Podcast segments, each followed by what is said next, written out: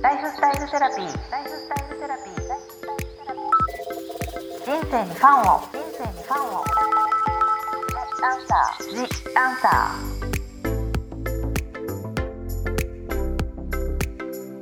ー。こんばんは、ワニブックス書籍編集長の青柳ゆきです。私、青柳ゆきが様々なスペシャリストと一緒に皆さんからいただいたご質問やお悩みに答えていくライフスタイルセラピー The Answer。今回のゲストはシンプルながらすっきりとかっこいい大人のスタイルが大人気のファッションライターの高橋静奈さんをお招きしました。よろしくお願いします。よろしくお願いします。すごいね嬉しいです。お招きいただきありがとうございます。なんか静奈さんっていうのもちょっと。確かに。こっぱずかしいから今回は今までねゲストはみんなさんつけてたんですけど、はいはいなんかさんしずなんでいいですかえ全然いいです。 そ全の然方いいがです。その方楽がしくはい喋れる感じがするのではいまずは簡単に最初にしずなさんについてご紹介させていただきます。ね、ファッション編集ライターみたいな肩書きなのかなしずな何はなんですかね。自分でも謎だなと思います。 そう高橋しずなさんは女性ファッション誌「ベリー」を中心にご活躍されているファッション編集ライターでありで3人のお子さんもいながらディレクションプランナーやブランドコラボ企画で、今回のねあのこのポッドキャストの第1回のゲストは東原あきちゃんああでそうなんだ。そうもう栄えあるは第い1はい回で、そのねあきちゃんともあそっかあきちゃんの本の時ですね。そうそうそう、はいちょうどその時が重なってはいはいはい。まあ、緊急事態宣言初めての緊急事態宣言の時だったんだけど、それとのあきちゃんとのねブランドホルムフォルムです。もすごい人気ではいで最近ではこうリアルっていうしずなさんの有料制のサロンやボイシーもスタートさせ、すごいいろいろ活躍されてるのでそれのお話も聞きたいと思ってます。はいおお願願いいししますます。まずしずなと私とのきっかけはもう本をねオファーしたところ、あれはもういやー何何年前？ここに本があります。いや本当に私騙されてるんじゃないかと思って。 2015年発売だからすごい2014年だオファーしたのは3月そうですねだからメールをいただいたメールそうをいただいたんですよね多分この時ってインスタグラムやっやってないですですよね、だはっいて多分世の中にまだあいやあったのかもしれないですけど、うん誰もやってないみたいなそ時うですよだねってブログだもん私そうみでたいすなそうですブログに問い合わせをいただいてそういやいやいやこれは私は騙されてるんじゃないかと思って 言ってたなよんかね有楽町でうお会いしたのを覚えてますんねえちょっと本当ですかみたいなそう疑心暗鬼なえっと何の話ですかっていう私はどんどれぐらいお金を払わなくちゃいけないんですかみたい感じでな ねそうでもなんかあった時からちょっと意気投合してそうですねなんかあの1回目にお会いしただけで安心感と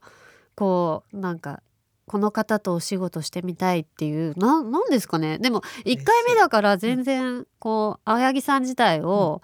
知ってたわけでもなく、んでもなんかこうインスピレーションみたいな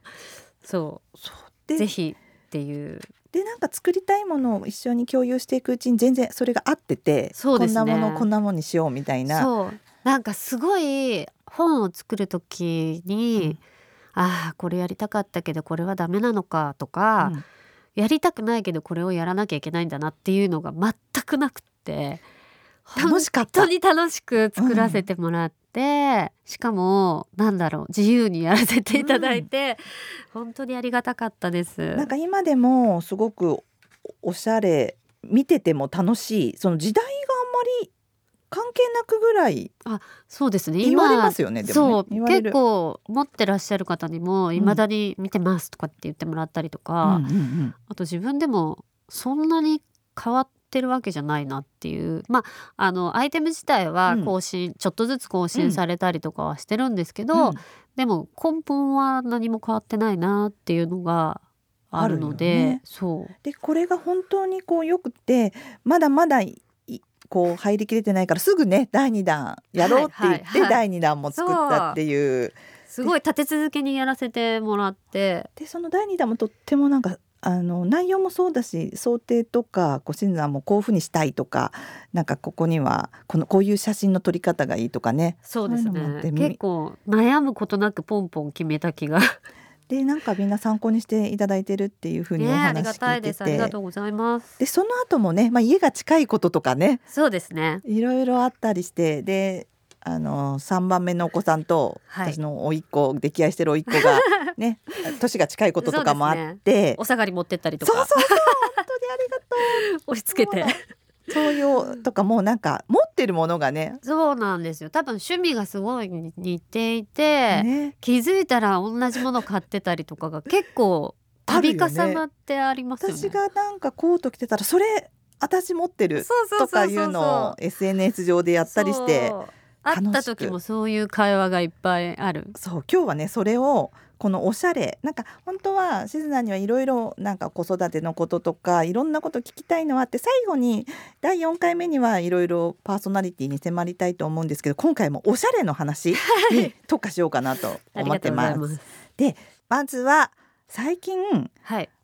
サロンリアルはいスタートして、かっこいい動画を見せてもらいましたけどでもどんなあれうもん始めるきっかけになったのはこの本なんですよ、うんなんかこの本をうん新しいバージョンを出してもらえませんかってすごいいっぱい問い合わせもらってて読者の方からそうなんですよ嬉しいでもそそんな簡単に本は出せないんですよね、うんとか思いなが作るのらは結構大変ですからねそうそうそうそうやっぱりね。うんででもしかもそんなにすごく変わっなんて言うんだろうこれを出した時かうんうらん今になって、うんあの時のと考え方全く違うんですよねっていうところがほぼないうんので、うんだったらうんこの時話してたことまんまだけうど、んそれが今の私が持ってるアイテムになるとうんこんなコーディネートになるよとか、うんあとはちょっとやっぱり本だったので書ききれなかったこととかがあるるので、うん動画だとそれが話せたりとうんもっか、と実用にねそうですね説な明んでかきたりとか。本持ってお買い物ってなかなか行けないと思うので、うん携帯の中にそれが入ってたら、うんうんこう携帯に入ってるコーディネートブックみたいな感じで今っぽい。なんかそういう風に見てもらったり使ってもらえたりしたら嬉しいなと思って、うんそうなんです動画はえーどれぐらいの頻度で。動画は1週間に1回とかはアップしていて、うんうんでちょっとゴールデンウィークとか入ると立て続けに3つぐらいアップされてたりとかもうありますんし、あとはもう本当にインスタがやっぱり皆さん見やすいんじゃないかなと思ったので、うんうんインスタのアカウントがあって、うん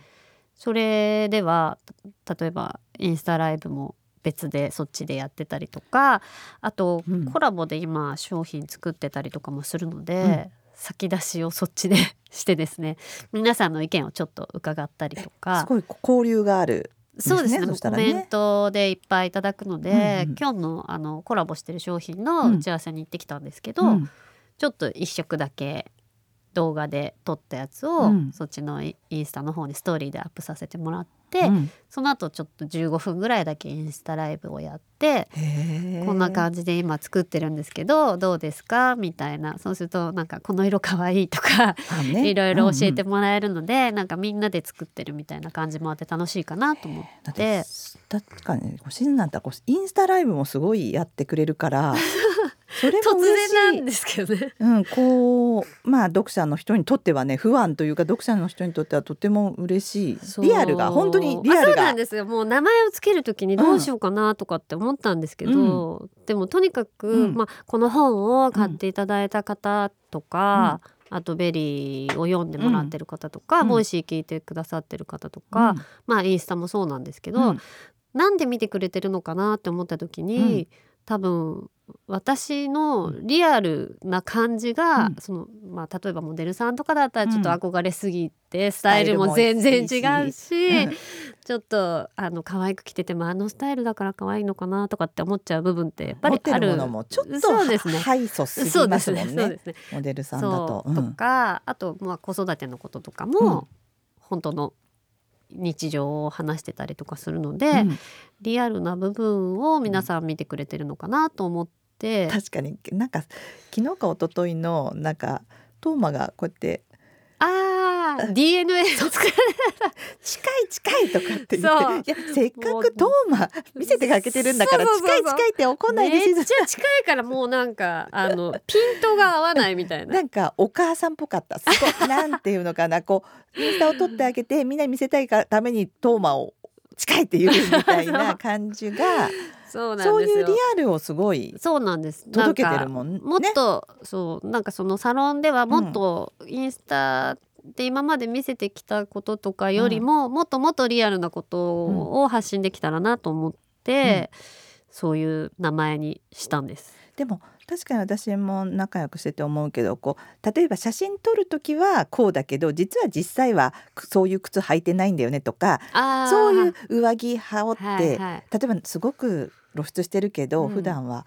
あのカーディガン着ちゃっててっていう写真撮る時だけはみたいなそういうことがないもんね。あそうですね。シンナーはもうそそうですのねまま、本当にそのまんま、うんし出かけたりとか仕事に行けたりとうかんする服じゃないうと、ん着たくないうんから、うんうんそうその辺は本当にあんまり嘘なく、うんこう皆さんにリアルな感じを見てもらえたらいいなと思っでもて、そこがやっぱり支持されてるとこなんじゃないかなって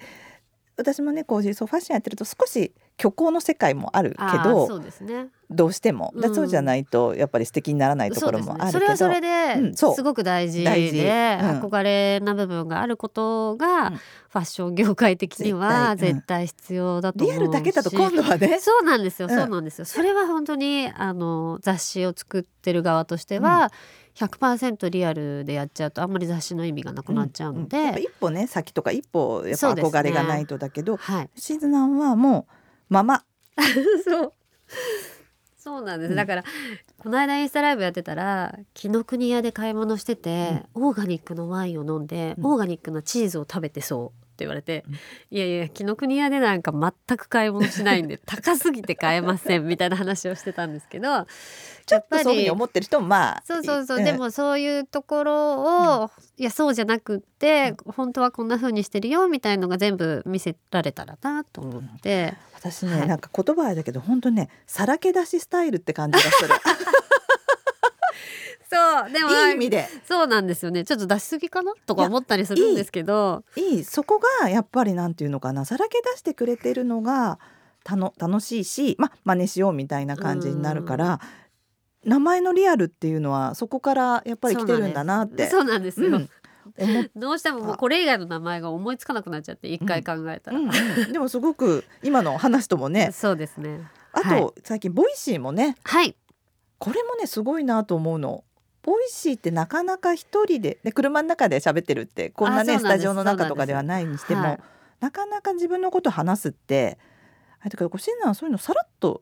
いやこなすよね。いやーなんか実はライターやってるのに文字書くの大嫌いだし あすごい言文っちゃう章書くの苦手で、うん そう大嫌いって言うとちょっと語弊がありますけど、うんうんうんそんなにこの書きたい欲とかがあるわけではそうそうそうやっぱなりい。あの雑誌をやってて一番楽しいのは、んススタイリングを見てる時確認してる時とか、うん写真を撮ってる時、うんうんはすっごい大好きなんですけど、原稿書くってなるとすっごいこう始めるのに時間がかかるっていうか、んんんで書き始めると面白かったりはするんですけど、うんうん言いたいことを文字にするってやっぱり難しいなと思って、うんやっぱ書ききれないこととかがいっぱいあるので、それを喋ることで伝えられることってもっとたくさんあるんだなっていうのが、最近本当ボイシーやってて思っていて。確かに私もあの去年にあのちょうど緊急事態宣言の時スタートぐらいのこのあはいポッドキャストで、またほ紙とか本とかと違ううんこの音声のライトさってそうですねうん聞いてる方がなんかドライブの時に聞きましたとか、ああそうですよね本。当に料理してる途中で聞きましたとかあね。そうあと本当嬉しかったのは今カリフォルニアにいる方がドライブの中で聞いてええいただいてるっていうすこごいの間 DM いただいた時本当に嬉しくてあカリフォルニアの空の下これを聞いていただけてるんだとと思って本私もやりたい。はなかなかそこまであそう届ですねけられないけど、と思って、はいはいなんかそんな風にしてこの声のうん感じのライトさを届けるっていうのもすごい分かってだからボイシーかと思ってそうあとはその質問ありますかうんみたいのをインスタでやると、子育ての質問が結構いっぱい来て、うん多分それってうちにはこうもう成人した長女ともう18歳になった娘がいるので、こうまだ小さいお子さんしかいない方にとっては、うんこういうの聞いてみたいとかっていうのがあるからだと思うんですけど、うんうんなかなかそれをね文字で伝えるって、まあ長くなるっていうのと、うんうんあとは文字って受け取り方で変わっちゃうじゃないですか。温度とかねそうわかんないから、でうフんァッションのことについてはある程度文字で伝えられると思ってるんですけど、間違いとかじゃなくてねそのそうまでんすまだからね。うん、だけどこ子育てのこととかってなると、うんこう喋ってる時の感じと紙に文字にした時の感じってちょっと印象が変わっちゃったりとかするの確でかにそういうのが悩みながら喋ってるのかスパッと話してるのそかうとかねそ違なですうもんねその文字で書くそのとうでこすねと、あの音声で出すのとねなんかこう軽く言ったつもりなのに重く受け止められちゃったりとか、うんうんうんそれが私がインスタにこう質問の答えを書いてうん載せたりすると、うんそれこそ長女とか次女とかが「ママあれ結構言い方きついよ」と か見てくれてちゃんとそんなアドバイスをしてくれる年になった。そうで「うんえきつい?」みたいな、うんうん全然そんなつもりで書いたんじゃないのにとかがでも確かにシズナの LINE とか SNS はさっぱりしてるからちょっとあのきつくとらわれがち そうそなうですね感じはあるかもね。そうですねうんうんなので、うんあそうかそういう風に見えちゃうのかとか思ったら、そのボイシーで、うんこうちょっと楽しく話してみたりとか、うんうんまあ、子育てのことだったら、ういやいやそんなに気にすることじゃないよって今みたいな言い方で言うのと、うん気にすることじゃないと思いますって文字で書かれるのって、うんなるほこうどねなんか多分否定されてる感みたいなのを感じちゃったりするんじゃないかなと思って。かといってねなんかシズナはなんか絵文字いっぱいつけるようなタイプでもないしね そうそこまで豆じゃないしでも LINE ねとかも確かに言われる、なんかこれだけみた いななんかこうそういう時にほら笑って笑ってとかニコニコとかすれば優しく思うかもしれないけど、まあそそううでいうすふうにする性格じゃないしや気ねをつけよここでう、はい、はいでもそれでね、うん伝わったらいいなと思ってボイシーも始めてみました、なるほどはいあとね毎回そのインスタライブも常にそうやってやってるのはさっきのリアルのお話と、なんでコラボだったらちょっとこう読者の人に見せてみて意見聞いてみたりみたいなこととか、はいそれで結構まあこの自粛期間とかもあって皆さうんんお家にいることもあるあーかまあもしれないけど、そすごいやってるもんね。そうですねなんかでも楽しいなと思ってやってますなんかやらなきゃいけないとかって思ってやってるとかっていうよりは、すごいこうなんて言うんだろうなまあもともとライターやってて、うん読者さんをこう呼んでというか、うん待ち合わせして、うんどこかのカフェとかうで、んこう今月のベリーのどこが面白かったとか、どんな風な企画が見たいですかとか、読者調査みたいなのは結構やってたんですね、うんなんかそれの延長線上みたいな気持ちというかうーんすごくあの雑誌を作ってる側からすると皆さんの意見が聞けてこうインスタライブでやってて質問もらったこととかで会話してたことが、こうプランを出す時のきっかけになったりとなるかほ。どねそういうことのきっかけそうあとそれからそのシーンは私も見てて思うけどなんか化粧をちゃんとしてるからやるとかじゃないしねなんか急そうにそうこのそうこのすっぴんでやるんだそうそうってそいううとすこごもいいいそよれねもえ「すっぴんですか?」 みたいな「ごめんなさい眉毛が薄くて」みたいなのはよくありますね。でもそこもまあリアルあでそうですね。あと雰囲気とかでパッとやってくれてそうですなね。んかきっちり何時からやりますよとかじゃないとこもそうなんですよまあそれね、うんきっちりやるのがそんなに好きじゃない性格っていうのも多くあると思うんですけ ど。でもなんかなんか見ても見なくてもいいよ的な感じあもそいういですかも、ねうんうんそうですね。肩なにんか力が入ってない感じがする確、かうにん、その話す内容とかうもんやっぱ質問によってそっちに答えたいなって思うと、なんかかガチガチに決めてやるのもどうかなとか思ったりとか。なるほどただ一回こうジュエリーライブやりますみたいなやつはすっごいあの見ていただいて、うんまたやってくださいって言っていただくので、うんまた今度やろうかなとは思うんですけど。はい、ありがとうございます。今日1回目はシズナンのちょっと最近の状況についてお話聞いたんですけど、せっかくだから今日1回目もおしゃれのお話はいしたいので、今日のシズナンの着ている服についてちょっとはい、今日トップスなんですか？今日それトッはプスは黒の黒ネイビーかな、ネイビーなんだそれ。なんうかドロワーのオリジナルの半袖、ひ六分袖うん、ののトッ プス。トトッニップトストみップたいスなににロエフのチノパン、をインにしてはいロエフのチノパンが絶対好きと思うよ青柳さん。本当持ってないなロエんフはか。太めなんですけど、ウエスト周りは結構ちゃんと絞ってあって、なんか今っぽく見えるなってなんか今今年うんはボトムスにボリュームがあるパンツがすごい気になってうんて、うん相変わらず上が大きめで下がスキニーみたいのももちろん履くんですけど、うんまあ、それはもうもはや定番化してきてる気がするので、新しいちょっとした新鮮な感じとしてはそうちょっとこなんかねボリュームのあるパンツに今惹かれてる、うなんかあの前お揃いだった プラージュの あそうそうそうそうあれチノもパンもいまだに履いてますねちょっとウエスあトがれキュ何ッとし年前だろうだってこれ本作ってるてと後ぐらういんうんだからもう 5, 5年、ぐらいぐら前い前ね一緒だったんだよねそうでも私もあれまだ履いてる全然ちょっ履とくウエストがあそうそうそう似てるよねちょっとあれもちょっと太太めそう太めだよね、うんなんですけどあれよりボリュームあります、うんそれに今日ははいアクセサリーはティファニーのこれ青柳さんしてるネックレスのブレスレット版じ ゃないそれそうですよねそハードウェアシリーズうのそうだブレスレットくしくもに一緒、うんシルバーの、えー、とエルメスのリングを2つつけてまなんかシルバーがやっぱりすそう結局ね好き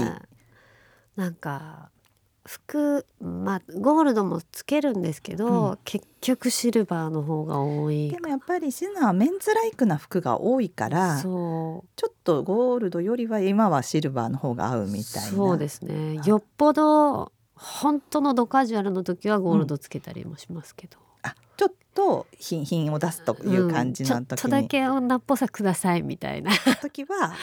そうですねもうゴールドも持ってるゴールドも持ってますけどでもつつける割合がシルバーの方が多いですしあとあのシャネルのココクラッシうュんを、やっぱあのベージュあれなんだっけベージュゴールドっていう名前に惹かれて、うんどうしてもその色が欲しかったので、うん一番最初は真ん中のサイズのベージュゴールドを買ったんですようんうんだけどあもちろんそれもつけるんですけど、やっぱ太いのも可愛いなと思って、うん太いのもイエローゴールドとベージュゴールドとうんホワイトゴールドが売ってるんですけど、うん全部つつけてみたら、うんやっぱりホワイトゴールゴードルでドしたが。良くてそうなんかこうつける指もね今人差し指とそうです薬指ね。と右手が中指につけてるけど、そういうののこだわりもなんかある人差し指につけることが多いですかねどっちかのなんか人差し指っていいですよねそつうけるの青柳さんも今人差し指指ねつけてるけどそうシルバーの こなれんもやかなんだろうなでも